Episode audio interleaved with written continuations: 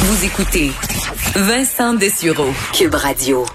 Ben ça y est, on y est. Hein. On disait euh, le Canadien est en série, mais on sait que c'était pas vrai. Ça était les pré-séries contre les Penguins de Pittsburgh, mais cette étape est franchie et euh, le Canadien de Montréal va débuter ce soir euh, les ben, la confrontation contre les Flyers de Philadelphie, premier match.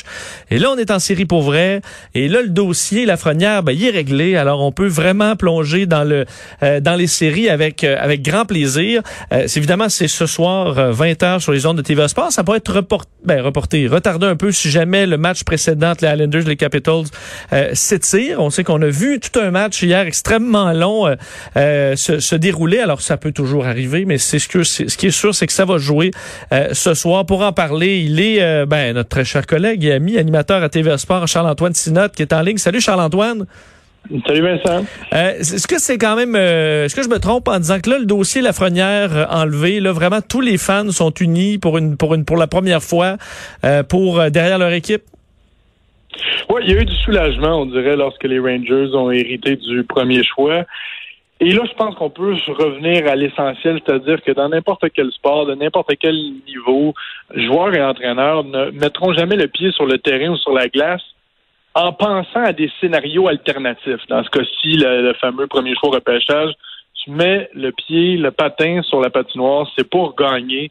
Et euh, c'est le seul mandat du Canadien ce soir. Ils ont été chanceux d'entrer par la porte en arrière.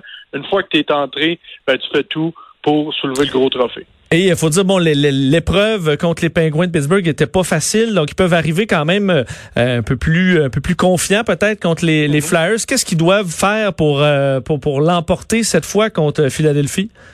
Mhm. Jouer du hockey quasi parfait. Ça a été impressionnant contre les Penguins, compte tenu euh, du prestige de Crosby, Malkin, Genzel et, et les autres. Mais ça n'a pas été parfait. Le premier trio n'a pas nécessairement performé à la hauteur. Autant Gallagher, Dano et Tatar avaient été bons en saison régulière et constant. Autant ils ont été un peu dans l'ombre. Gallagher très peu contribué. Tatar a été moyen. Euh, donc clairement, le premier trio doit être meilleur. L'avantage numérique doit produire puisque les Flyers, c'est une équipe qui est équilibrée et c'est surtout l'équipe de l'heure dans la LNH. Avant la pause, avant le début de la pandémie, ils avaient gagné neuf de leurs dix derniers matchs. Et là, dans le, mini-tournoi, puisque les Flyers aussi avaient des matchs pour déterminer qui allait terminer premier, deuxième, troisième et quatrième, ils ont été parfaits. Donc, si vous faites le décompte rapide, trois victoires lors du mini-tournoi, neuf en dix avant la pause. C'est donc douze victoires à leurs treize derniers matchs. Très peu de faiblesse dans cette équipe. Et euh, parce que les, les, les Flyers, euh, donc euh, de, de, leur côté, ils ont entre autres un gardien qui, on, compare un peu son style à Kerry Price. Est-ce que c'est faux de, de, dire que c'est deux gars très confiants, mentalement très solides? Oh, tout à fait, mais aux deux extrêmes du spectre d'une carrière. Carter Hart a longtemps été comparé à Kerry Price, notamment puisque c'est son idole d'enfance. C'est parlant d'enfance. Mais le gardien des Flyers a 21 ans. Lui aussi a été très bon avec l'équipe canadienne junior lors du tournoi des fêtes il y a quelques années. Lui aussi est très grand. Par contre, il a 21 ans. Hmm. Et ce soir, ce sera son premier match de série, si on exclut justement euh, le mini-tournoi lors des dernières semaines. Donc, il est très, très vert. Il a été dominant. Il a été solide. Mais Price a la notion de vétéran. Lui aussi a participé à, des matchs euh, éliminatoires dans le passé. Donc, il y aura vraiment un drôle d'affrontement aux deux côtés de la patinoire. Est-ce qu'il y a encore la question de l'indiscipline qui a quand même fait mal au ben, qui a fait mal pas, tant que ça finalement mais aux Canadiens par contre les Penguins de Pittsburgh. Est-ce que euh, les joueurs vont être bien avertis de dire là oui, il faut leur jouer dans la tête, oui, il faut les déconcentrer, mais on veut pas se ramasser en infériorité numérique contre les Flyers? Sans aucun doute. C'est une équipe qui est vraiment bien construite, qui est bien gérée par Alain Vigneault et Michel Terrien. Donc, c'est une équipe qui est disciplinée, qui joue du hockey de la bonne façon, qui est équilibrée d'un trio à l'autre. Ce qui m'amène à répondre à ta question euh, par la positive. Le Canadien doit être parfait. Euh, d'un point de vue talent, d'un point de vue expérience, d'un point de vue maturité d'équipe, c'est pas du tout la même chose. on s'entend que deux des meilleurs joueurs du Canadien lors euh, de la série contre les Pingouins, venait tout juste de sortir de l'adolescence. Yasperi Kotkanemi euh, et Nick Suzuki. Donc là, clairement, on est à un autre niveau lorsqu'on a un Sean Couturier, on a un Claude Giroux, euh, Il y a beaucoup, beaucoup de présence vétérane, si bien que le Canadien a moins de talent, mais a du cœur et a un gardien exceptionnel. Donc, il faut être parfait dans les autres volets pour espérer rivaliser avec, je le répète, l'équipe de l'heure.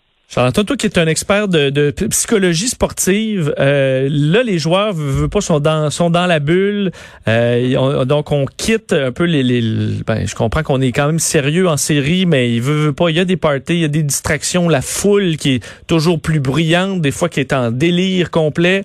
À quel point ça change un peu euh, le, le, le, rythme ou euh, du moins l'esprit des joueurs qui s'en vont euh, dans dans, dans leur match en ayant bon en étant vraiment dans une bulle séparée du reste du monde. Est-ce qu'il y a un, effet sur les, performances ou la concentration? J'aurais tendance à dire oui à court terme, mais non à long terme. Ce sont des professionnels, ce sont euh, des bébites d'habitude, si tu me prêtes l'expression. Donc c'est clair qu'au début, on a, chamboulé leur, rituel, on a chamboulé leur environnement de travail. Mais une fois le match commencé, et ça c'est le cas on n'entend pas énormément les partisans. Quand tu dans l'action concentrée, oui, il y a un bruit d'ambiance. Oui, évidemment, on sent les, changements de tonalité. Mais ultimement, tu dans ton match. Moi, ce qui me laisse penser qu'il y a un plus gros impact, c'est justement lorsqu'on bouleverse les horaires. On a eu droit hier à un marathon, le quatrième plus long match de l'histoire de la Ligue nationale. Tu as fait allusion. Si bien que le match des Hurricanes et des Bruins, qui était prévu en soirée hier, donc après le marathon euh, Blue Jackets Tampa Bay, a lieu en ce moment. Et ça, ça peut faire toute une différence. Les athlètes, euh, leurs corps sont réglés au corps de tour. Et rarement, on a besoin de performer si tôt dans la journée. Le match matin, s'est mis en branle à quoi? 11 heures. Donc, lorsque tu parles d'un match qui va débuter une heure plus tard ou le lendemain matin, là, tes habitudes de performance, tes cycles de sommeil, tes cycles nutritifs sont beaucoup plus bouleversés. C'est là, moi, je vois une différence notable avec ce concept de bulle. On a parlé de, t'en parlais de ce match extrêmement long, le cinquième prolongation, euh, mm-hmm. une, défaite là après autant de, de, temps à jouer, ça doit vraiment faire mal parce que d'un tu sais que t'as perdu, en plus que tu t'es fatigué pour tout ça pour une défaite, euh, ça doit jouer euh, au, sur, sur le moral pas mal? Ouais, sans aucun doute, puisque tu es sur l'adrénaline jusqu'à un certain point lorsque ça fait deux matchs et demi, entre guillemets, que tu es sur la patinoire, l'énergie n'est plus là. C'est l'adrénaline qui te porte. Donc, c'est clair que lorsque tout ça tombe d'une façon négative, c'est vraiment décevant. Mais c'est pas vraiment beaucoup mieux pour les vainqueurs parce que de toute façon, tu taxes le corps à un, point inimaginable. Ça paraîtra probablement pas dans les prochains matchs, puisque ces joueurs-là ont eu une pause de trois mois, quatre mois. Euh, donc, clairement, il y, a beaucoup d'essence dans le réservoir. Mhm. C'est à moyen terme, c'est en deuxième ronde, en troisième ronde que ce genre de moment de surtaxe. Il y a des joueurs hier, notamment Seth Jones, qui a inscrit un temps record d'utilisation, a joué 65 minutes. C'est l'équivalent de jouer un match au complet. Habituellement, c'est 22, 23 minutes. C'est clairement ce gars-là qui va rajouter, qui va ajouter 26, 27 minutes dans le prochain match demain, euh, et ainsi de suite dans une semaine ou deux, si l'équipe est encore en vie, là, ça va commencer à être difficile. Donc, tout ça, pour moi, ça fait partie de la tradition du hockey là, en éliminatoire de jouer à l'infini, de jouer jusqu'à ce qu'il y ait un match. Mais à un moment donné, hier, ça en était un peu ridicule pour les athlètes, ça en était ridicule pour les partisans qui ont commencé à écouter le match en après-midi. Ça se termine en soirée à un moment donné, je comprends la, la tradition, mais lorsque tu as un événement unique comme ce qu'on voit en ce moment, puis que tu as une bulle, puis que tout le monde partage les mêmes installations, puis que tu as un protocole sanitaire, j'aurais aimé peut-être voir des modifications pour éviter que, tu sais, pensez à ça, les Bruins et les Hurricanes hier, on les patins dans les pieds, le bâton est tapé en bon français pour se faire dire, ouais, finalement, on va retourner à l'hôtel parce que ça va être demain matin. Puis là, tu as des joueurs qui jouent trois matchs en un. Moi, tu sais, autant que on en parle, puis autant que ça fait jaser, autant que moi, je trouve que c'est un peu anti-sportif, puis que ça risque d'affecter le spectacle à moyen terme. Donc, tu ferais euh, des, tirs de barrage plus tôt, là? Ben, tu vois, il y, a un paquet de propositions. Les tirs de barrage aussi, c'est un peu anti-hockey, même si on l'utilise en saison. J'aurais peut-être aimé voir, par exemple, euh, première période de prolongation, on la complète. Au pire, deux, tu sais, à 5 contre 5 peut-être qu'après, on peut réduire le nombre de joueurs, comme on fait en saison régulière pour la courte période de prolongation. Donc, si après 20 minutes à 5 contre 5, tu vas d'un 20 minutes à 4 contre 4 et ensuite un 20 minutes à 3 contre 3, écoute, c'est presque impossible de te rendre en cinquième période de prolongation. Tu joues quand même du hockey qui existe, là, ça, se voit, ça existe, du 4 contre 4, le 3 contre 3, on le veut aussi. Et là, je parle pas de, de transposer ça à long terme. Mais là, on s'entend, on est dans une pandémie, un concept de bulle qu'on n'a jamais vu. J'aurais aimé qu'on modifie un peu cette approche-là, parce que regarde, en ce moment, là, c'est 3 à 3 dans le match entre les Hurricanes et les Bruins. Ils sont en fin de troisième période. Ce match-là a débuté à 11 heures ce matin. Je rappelle qu'il n'était pas censé avoir lieu ce matin. 3 à 3. Si ce match-là va en prolongation, ce qui est fort possible, on va repousser le match de 15 heures, qui est à Toronto entre les Islanders et les Capitals. Ce match-là pourrait aller en prolongation également. Puis là, ben, les Canadiens contre les Flyers, ben, ça pourrait être demain matin. Et là, on est juste premier jour de ce concept-là qui va durer deux mois. Imagine, à un moment donné, ça peut être, devenir ridicule. Je pousse le tout à l'extrême, mais il faut quand même penser au pire scénario lorsque tu construis un horaire aussi atypique que celui-là. Et euh, la question en terminant, est-ce que le Canadien gagne ce soir, euh, selon toi? Ou gagne la série? Ben, j'ai pas l'impression. Tu sais, à un moment donné, le miracle, là, le miracle est plus facile à réaliser dans une série 3-5 que sur un 4 7. C'est pour ça qu'on joue du 4 7. C'est pour avoir le plus de chances de voir la normalité revenir, qu'on mette de côté un match à sens unique.